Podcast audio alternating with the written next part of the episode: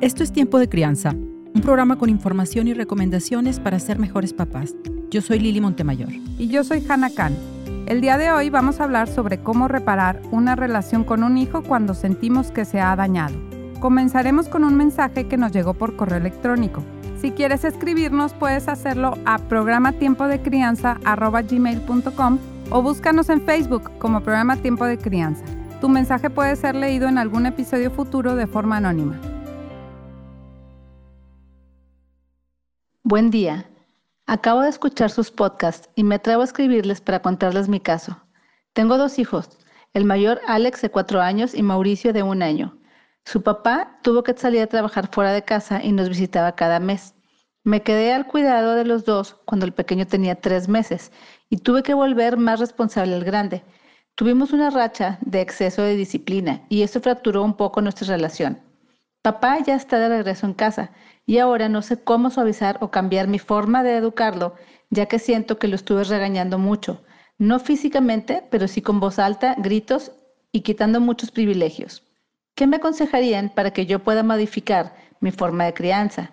Mi hijo es un buen niño, travieso como todos, pero me gustaría que prestara más atención a lo que no se le permite. Gracias. Muchas gracias por tener la confianza de escribirnos. Lo primero que te vamos a decir es que estás muy a tiempo de corregir cualquier conducta que veas en tus hijos y de fortalecer la relación que tienes con ellos. El hecho de que nos escribas nos habla de que eres una mamá preocupada, que se está esforzando por cuidar también ese aspecto de la crianza, el de la salud emocional de la familia. Esto que dice Lili de estar a tiempo es muy importante. Si como papás hemos observado que algo no está del todo bien en la conducta de los hijos o en la relación familiar, es mejor buscar ayuda antes que buscarla después, cuando el problema tal vez sea más grande.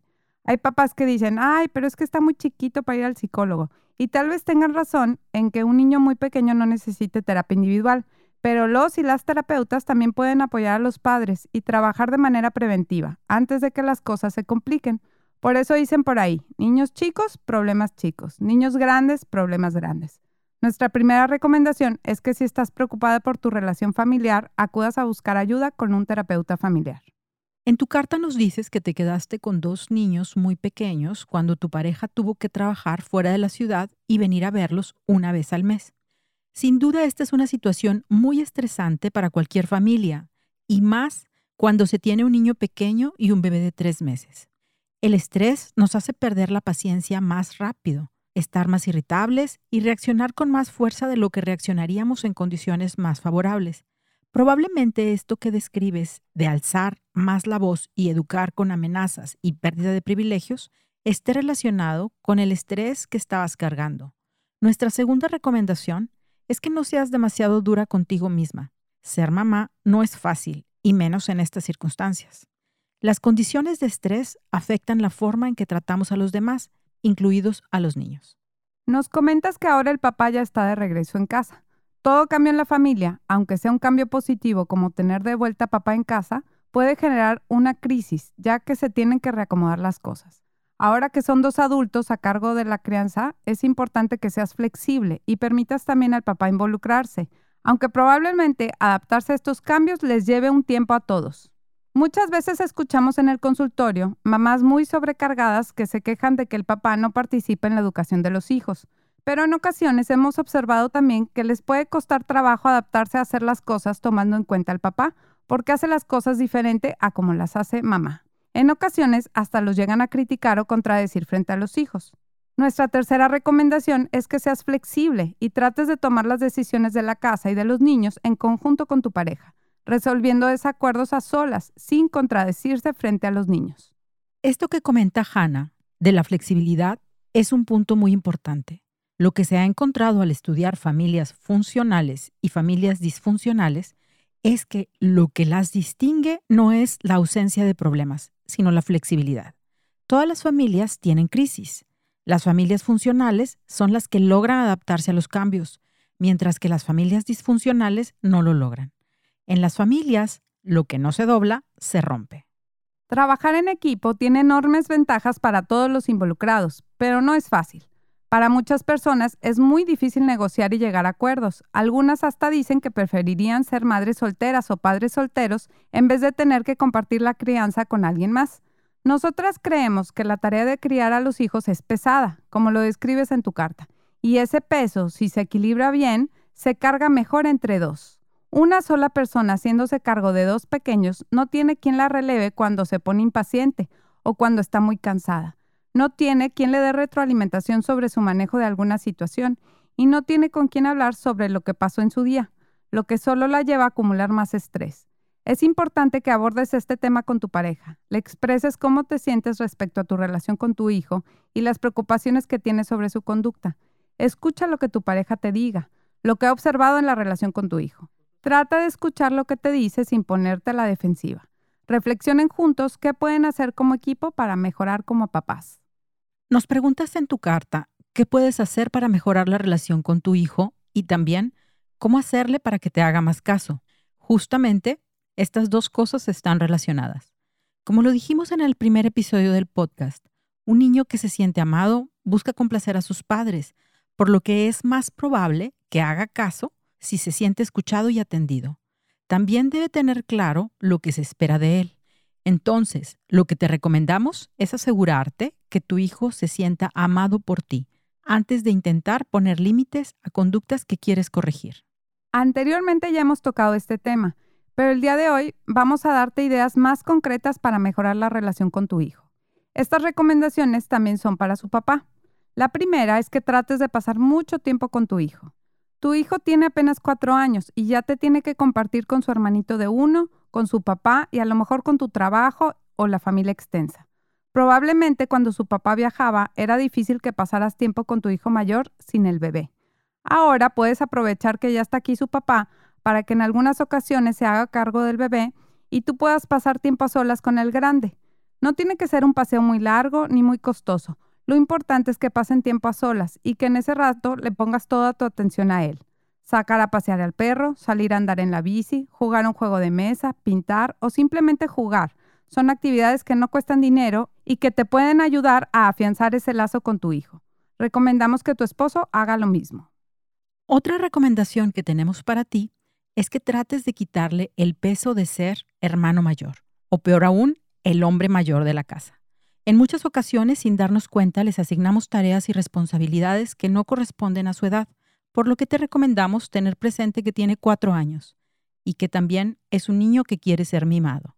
Revisa también qué representa para él la llegada de su papá.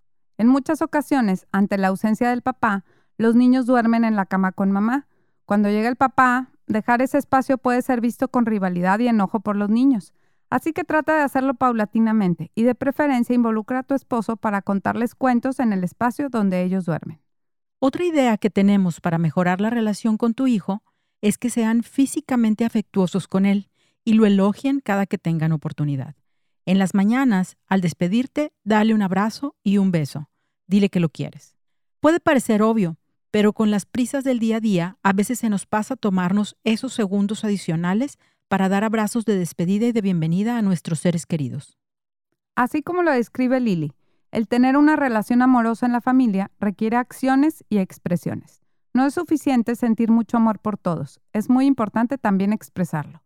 Nuestra tercera idea es darle a tu hijo elogios con frecuencia y de forma específica para que se sienta amado y tenga claro qué conducta se espera de él. Por ejemplo, me encanta que eres tan obediente, especialmente hoy que te dije que tenía prisa y te pusiste rápido los tenis. O, gracias por hablar en voz bajita cuando tu hermanito está dormido. Eres muy considerado. Los niños que reciben mensajes positivos sobre sí mismos tienden a portarse mejor que los niños que reciben mensajes negativos. Es más efectivo si le describes lo que te gustó que si se lo dices de forma muy general como, te portaste muy bien. En un episodio pasado hablamos acerca del juego de la importancia que tiene para la salud emocional de los niños y las niñas. El juego es también una excelente forma de estrechar lazos con los niños. Nuestra cuarta recomendación es que procuren incorporar el juego en las actividades cotidianas. Por ejemplo, si quieren que se vaya a su cuarto para prepararse a la hora de dormir, pueden hacerlo con un juego. Por ejemplo, vamos a marchar como soldados, ahora a caminar como elefantes y ahora a caminar como hormiguitas. Otra forma de afianzar los lazos familiares es a través de las conversaciones, donde te asegures de prestar tu completa atención a lo que te dice tu hijo. Nuestra quinta recomendación es que cuando te quiera decir algo, dejes a un lado lo que estés haciendo. No le hagas caso al celular y trates de escuchar lo que tu hijo quiere decirte. Muestra interés, mantén contacto visual y hazle preguntas. Con niños pequeños puede ser adecuado ponerse en cunclillas para estar a su misma altura. Algunos papás y mamás se quejan de que sus hijos no quieren platicarles lo que hicieron ese día. Por ejemplo, cuando los recoges de la escuela, si les preguntan, ¿cómo te fue? Los niños responden, bien. ¿Jugaste en el recreo? Sí. ¿Te gustó lo que te mandé de lonche? Sí. Si pasa esto con tu hijo, puedes intentar hacerle preguntas abiertas que no se pueda contestar con monosílabos. Por ejemplo, dime dos cosas que te hayan gustado del día de hoy. Todos tenemos momentos donde decimos cosas inapropiadas o equivocadas que pueden lastimar a las personas que amamos. Una de las herramientas más poderosas para tener una buena relación es pedir disculpas cuando nos equivocamos. Algunos adultos se preocupan de estar minando su autoridad al aceptar haberse equivocado y pedir una disculpa. Nosotras, por el contrario, creemos que el pedir disculpas a un niño cuando lo hemos lastimado es necesario para ayudar a reparar el daño y también para que el menor aprenda a disculparse y pedir perdón si lastima a alguien más. En tu carta nos dices que te gustaría también que tu hijo hiciera más caso. Decimos que un niño hace caso cuando sigue cerca del 70% de las indicaciones que se le dan. Esperar que un niño haga caso el 100% de las veces no es realista. Observa a tu hijo y reflexiona si se acerca a ese porcentaje. Si está más bajo, te recomendamos volver a escuchar los primeros cinco episodios del podcast para aumentar la probabilidad de que te obedezca. Todos los niños y las niñas se portan mal en algunas ocasiones. Hay que aprovechar en esos momentos la oportunidad para enseñarles una conducta más adecuada.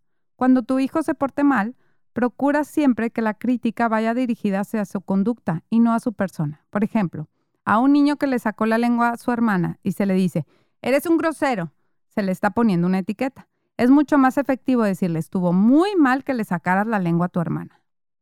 Resumiendo, si estás preocupada por tu hijo o por la relación con la familia, no dudes en buscar ayuda con un terapeuta familiar. No seas demasiado dura contigo misma. Ser mamá no es fácil, y menos en esas circunstancias. Recuerda que las condiciones de estrés afectan la forma en que tratamos a los demás, incluidos los niños. Toma las decisiones de la casa y de los niños en conjunto con tu pareja, resolviendo los desacuerdos a solas sin contradecirse frente a los niños. Ideas para fortalecer tu relación con tu hijo. 1. Pasa tiempo a solas con tu hijo. Procura que su papá lo haga también. 2. Acuérdate de mostrarle tu afecto de forma física y verbal. 3. Elogia a tu hijo con frecuencia y de forma específica para que se sepa amado y tenga claro qué conducta se espera de él. 4. Incorpora el juego en las actividades cotidianas. 5. Cuando tu hijo te hable, trata de prestarle tu completa atención, manteniendo contacto visual y minimizando distractores.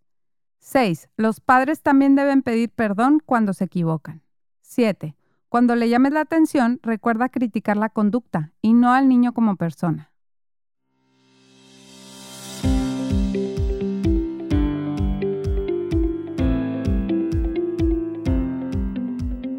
Te gustó este programa o lo encontraste útil, te invitamos a que lo compartas con otros adultos a quien creas puede ayudarles. También puedes escribirnos tus dudas o comentarios.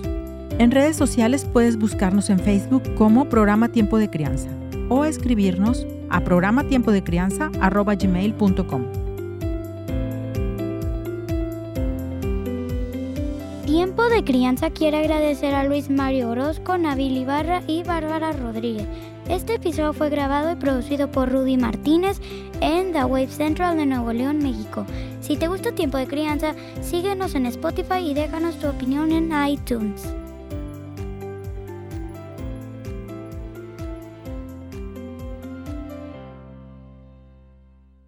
Gracias por escuchar.